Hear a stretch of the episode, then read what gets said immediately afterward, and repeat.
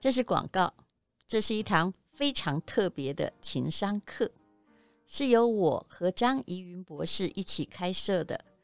如果真的要夸张的讲起来，我们应该聚集了一百年的功力了吧？这个题目叫做“让你内心强大的情商力必修课”。张怡云博士是台湾情商教育的始祖，而我基本上算是一个内心强大的人。不过你要知道，内心强大可不是天生强大，是磨练出来的。有的人在环境的磨练下会变得很坚强。很坚强的同时，也可以很柔软。可是有些人在环境的折磨之下，就会变得越来越脆弱。到底秘诀在哪里呢？让我们来告诉你。我们都说要做自己，可是做自己其实是很费力的。怎么样跟周遭的环境协调，又能做自己，那就需要情商了。张怡云博士，他在全世界都很知名，一直都在国外发展完整的。情商教育已经有千万人上过他的课。其实每一次上课至少要花，嗯，大概是美金三千元以上。可是他决定回来教会我们的朋友们，我自己也觉得受益良多。因为除了内心强大之外，我真的需要好好学习情商。至少你现在。看不出我情商低吧？这都是张怡云博士调教的结果。她是我的北一女同学。我从十岁决定要当作家，她从十二岁决定要当心理学家，然后一直都在走这条路，而且她走得比我专业很多。他是乔治亚理工学院的心理学博士，这是很了不起的。这堂课让你提升自己心理的装备力，活好人生的每个阶段。尤其在这个暑假，特别的需要。相信有时候你会觉得，我怎么会给生活折磨得透不过气来？你需要做自己，你需要有被喜欢的勇气，还有被讨厌的勇气。人生很难呐，我们都知道，山不转路可以转，情商就是可以让我们的路转一转。超实用的心理情商课，你可以永久保存。一听再听，全家都听。心情好的时候，越听越成长；心情不好的时候，越听越坚强。那么，它本来的课程呢是六千元，那早早鸟价，也就是今天我们才开始上线，只要一九二零元。那慢慢的，以这个我们上架的在 Press Play 这个知名的课堂上，它的价格是调上去的。那么，只有维持。五天的一九二零，希望你看一看资讯栏的连接，让我们一起来，让我们的情商更上一层楼吧。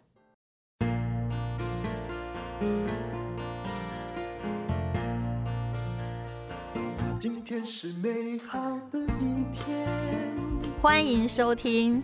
人生实用商学院今天请来了一位总经理哦，她是台湾英特尔史上第一位女性总经理，而且她学的跟什么电机呀、啊、电脑啊，还完全没有关系耶。她就是吴慧瑜，慧宇你好，嗨，淡如你好，好。那么她出了一本书叫《击不倒你的会使你更强大》，这本书的故事哦，就是。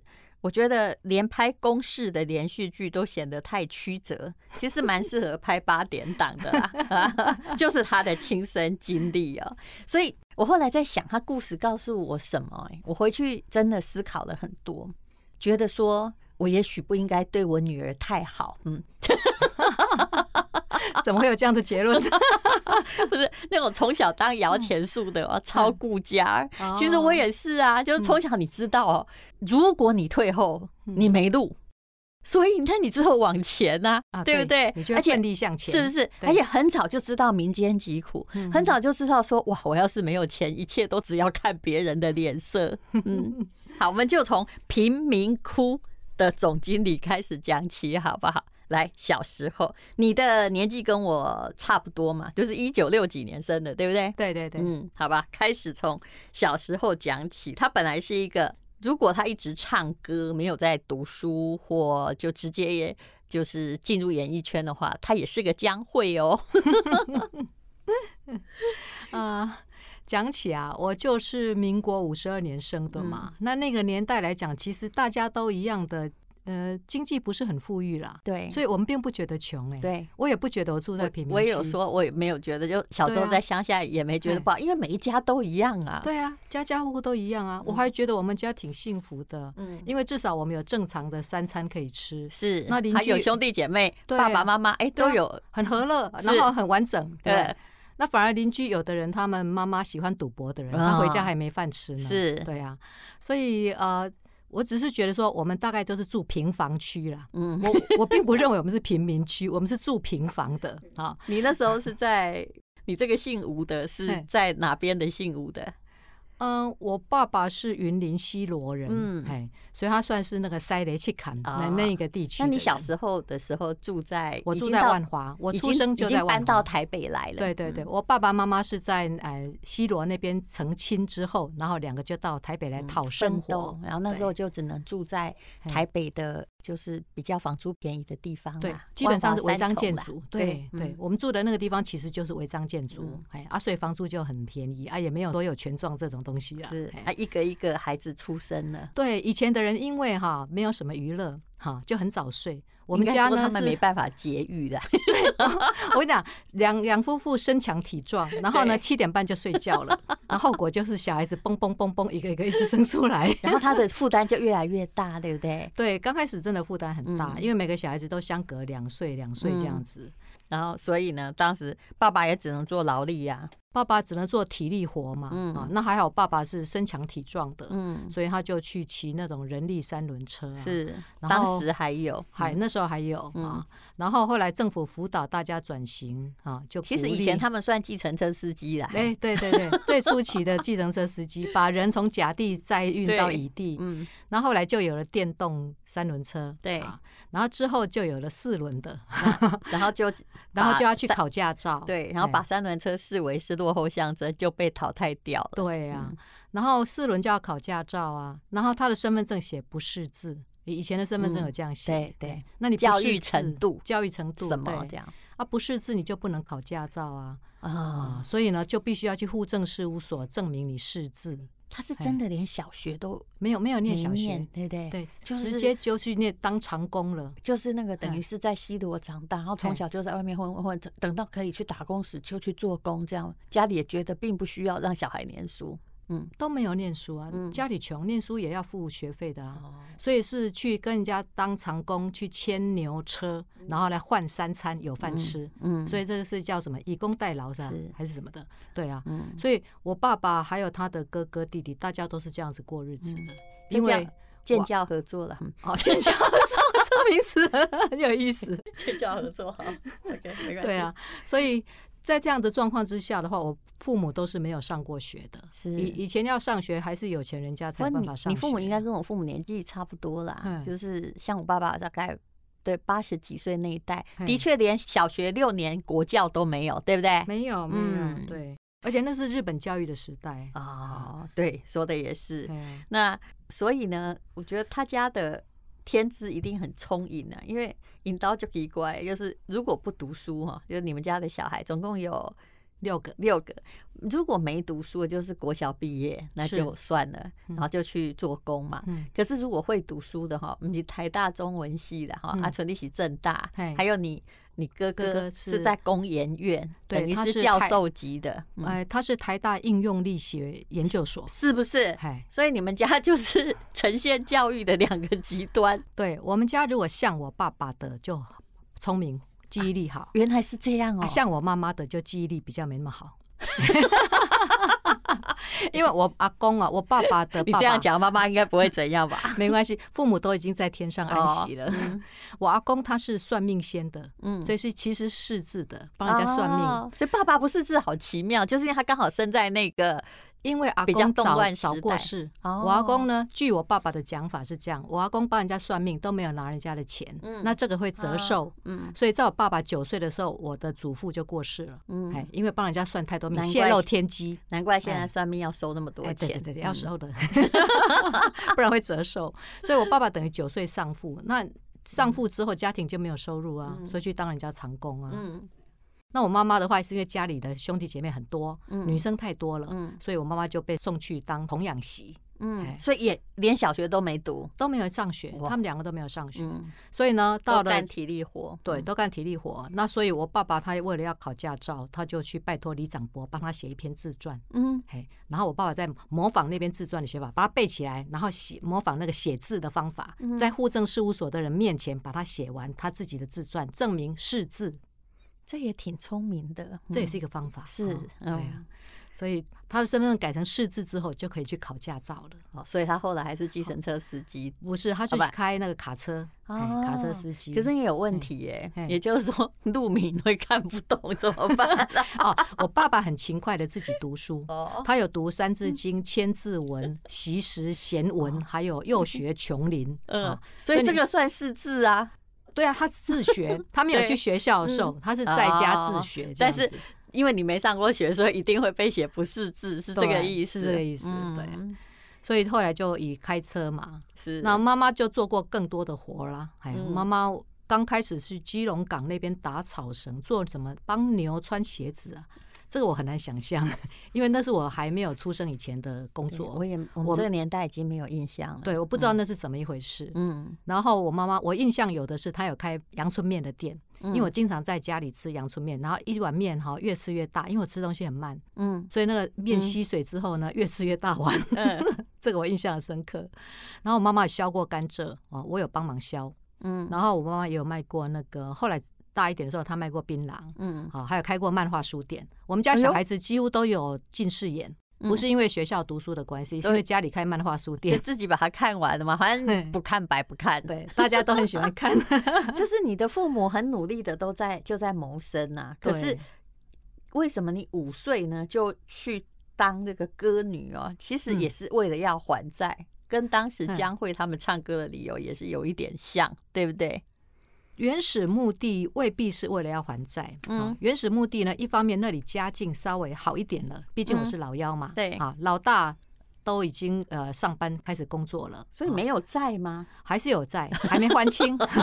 以前大家还小的时候的债还没有还清，还是有一些债。你知道那以前那个债很难还清，是因为你会一直。小孩就一直累积啦，一直借，然后都是小钱，然后小钱又会有很大的高利贷，所以怎么还都还不掉。对啊，所以我妈妈一方面就是家里债务稍微好一点，然后我真的很喜欢唱歌跳舞，我一直到现在都很喜欢哼哼唱唱的。可是五岁耶，然后五岁怎么发现你的天分呢？这是我妈妈慧眼识英雄的地方嘛，就觉得我就是喜欢一个哼哼唱唱的小孩。天生，你虽然说他不是真心很聪明，可是他看闻得到钱的味道。我妈妈就很积极的去谋生嘛，嗯，然后他就看到我有这个天赋，他自己应该也有这这样子一个幻想，嗯。所以，据我哥哥姐姐讲，是我妈妈想要满足她自己的童年幻想，所以把这个投射到我这个小女儿身上。她五岁就送去学跳舞，把我送去学跳舞，对，她就可以陪我去这样子。啊，然后就帮我打点我去学跳舞的这些东西，啊，就没想到得奖嘛，嗯，得奖这是一个一个 trigger point 啊，就会让人家觉得说，哎，既然得奖，应该还要再多做一点什么事。你去台北市民族舞比赛，那时候才可能才六岁吧，对不对？六岁，对，六岁就得了一个台北市的第二名，从小能歌善舞，嗯，啊，这个第二名其实也是有故事的，嗯，我应该是第一名的啊。因为第一名是我的小师妹，同一个老师。嗯，那我平常表现就比我这个师妹好。嗯，可是我在致命关头犯了一个错误。嗯，我那个舞蹈最后的结束的时候，我应该要绕圈圈，绕十圈之后对着裁判敬礼就结束。嗯，结果没想到我是屁股对着裁判敬礼啊，方向搞错啦，所以第一名就变第二名了。啊，无论如何有被看到了，对不对？对，才六岁，嗯，所以人家就跑来跟你妈说。嗯，只有跳舞不行，还要再来学唱歌，而且学民族舞蹈比较冷门啊，所以要去学那时候比较有办法赚钱的，就日本歌、日本舞，嗯，哎，那个才能够去赚观光客的小费。当时就是以这个，还有美军嘛，哈，还有很多日本观光客，对，有观光客团来，嗯，所以就又多学了日本式的唱歌跳舞这样子。小学的时候很可怕，就算你不懂日文，可是以前记下来的那些字啊，嗯，都一直到现在都在你的脑海里，对不对？他只要是歌的话，你音乐一放，我大概就记得了。嗯，好，所以当时学唱歌，看你也不太辛苦嘛，对不对？就喜欢，也喜欢。其实辛苦不辛苦，我已经不太记得了哈。嗯、我记得都是吃的东西。嗯、那就说我的记忆力来讲，我觉得会选择性的记忆。我大概记得的都是比较快乐的那一面。这也是一个人的真正的长处。那其实刚刚讲到了二哥工研院的那位啊，对，其实他也是被送去学电吉他。对，就你们兄妹。就哥哥要为妹妹伴奏，对，他当时年纪也不大，对不对？他大我五岁嘛，对，所以我六岁或者我七岁的话，他十一二岁，对。可是他可能已经开始迈入青春期，比较懂事了，他会有羞耻感，我没有羞耻感。根据我哥哥的讲法，他要在家里，不是去表演，是在家里当那让我练习用的。哦，你在家里练习就只能听唱盘，所以或者是我哥哥弹，他没有去表演。他不可能去表演的，他太害羞了，打死也不会去的。你看后来才在做这个力学研究啊，对，对，所以你就只要有空，你爸就在门口拉电线哦，接音箱是这样吗？基本上我们家是路冲路底，好，这巷子底这样子，所以呢，只要铁门一拉开，铁卷门一拉开，我们家的客厅 所有人都一览无遗。嗯，所以那时候要练习的话，那我爸爸他又比较。怎么讲爱线呐？嗯，所以呢，其实练习你可以不用插电的，嗯，弹一个普通的吉他，嗯，我就就这样唱也是可以。可是我爸爸觉得就要临场感，所以他就把音箱打开，然后插电通电，然后叫我拿麦克风，叫我哥哥拿电吉他，然后我们就开始。没有路过的人会说来给你那个几块钱，就像街头艺人那样。以前没有那样的风气，所以左邻右舍听到我们家那个声音，铁门一拉开，然后音箱一开啊，大家就围过来开始看我们的那个表演了。那其实我们是在练习。是真的有人找你去表演呢？啊、呃，就是说那个老师他们那边就会有管道啊，就会说哎，那个某某某他专门在找这样子的小朋友表演，你们去那边试看看这样子。嗯，所以我们还进照相馆去拍一些定妆照。你妈真的是那种最早的经纪人哎，对对，然后自己还会缝舞衣，不假手他人。对，他会去永乐市场那边挑布啊，然后挑那些那个金葱的。布料跟那些那个亮晶晶的东西，在家里这样自己缝，自己缝的就会缝的比较仔细，比较到位，那这样效果就会比较好，舞台效果就比较亮。所以你是白天在上课，晚上都就被叫到那个呃锦西街、中山北路锦西街那边，林森现在林森北附近那个地方是最早的娱乐区嘛？它比较靠近中山北路哦，我们是在锦西街上面，然后靠近中山北路这一头的。嗯。